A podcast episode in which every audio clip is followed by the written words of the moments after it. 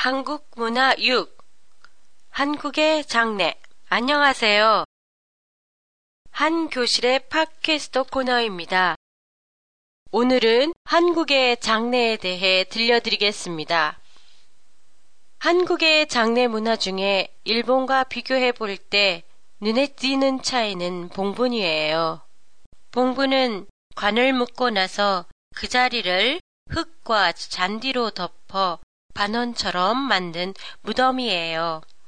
특히 이제는 무덤을 만들 자리가 점점 없어져 화장을 하는 게 일반적인 게 되었지만 10년 전까지만 해도 무덤이라면 거의 봉분이었어요. 이 봉분의 잔디를 1년에 한 번 깎는데 이를 벌초라고 해요. 벌초를 할 때는 친척들이 모여서 같이 하기도 해요. 그리고 사람이 병원이나 집 밖에서 죽으면 집 안으로 들여놓지 않고 병원에서 장례식을 치릅니다. 그래서 한국에서는 장례식을 병원이나 집 아니면 종교를 가지고 계셨던 분이었다면 교회나 성당, 절에서 치러요. 일본처럼 memorial hall은 없어요. 장례식에 갈 때는 일본과 마찬가지로 조의금을 가지고 가요.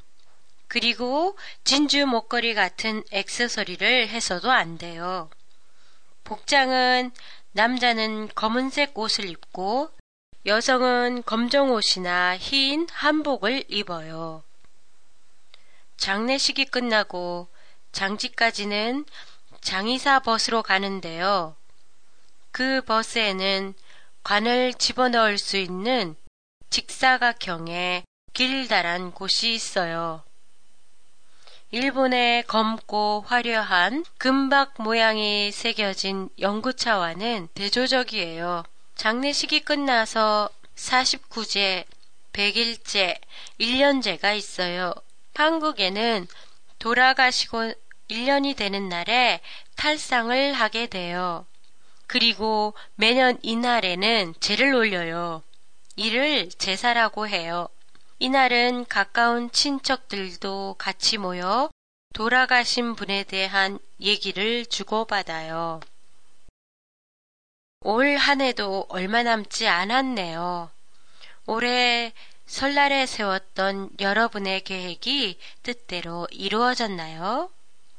다음 주의 테마로 연말 연시에 맞추어 한국의 두 개의 큰 명절, 설날과 추석에 대해 보내드리겠습니다. 팟캐스터에 대한 여러분의 의견이나 감상을 들려주세요. 보내주실 곳은 한교실.com입니다. 다음 주에 뵙겠습니다. 안녕히 계세요.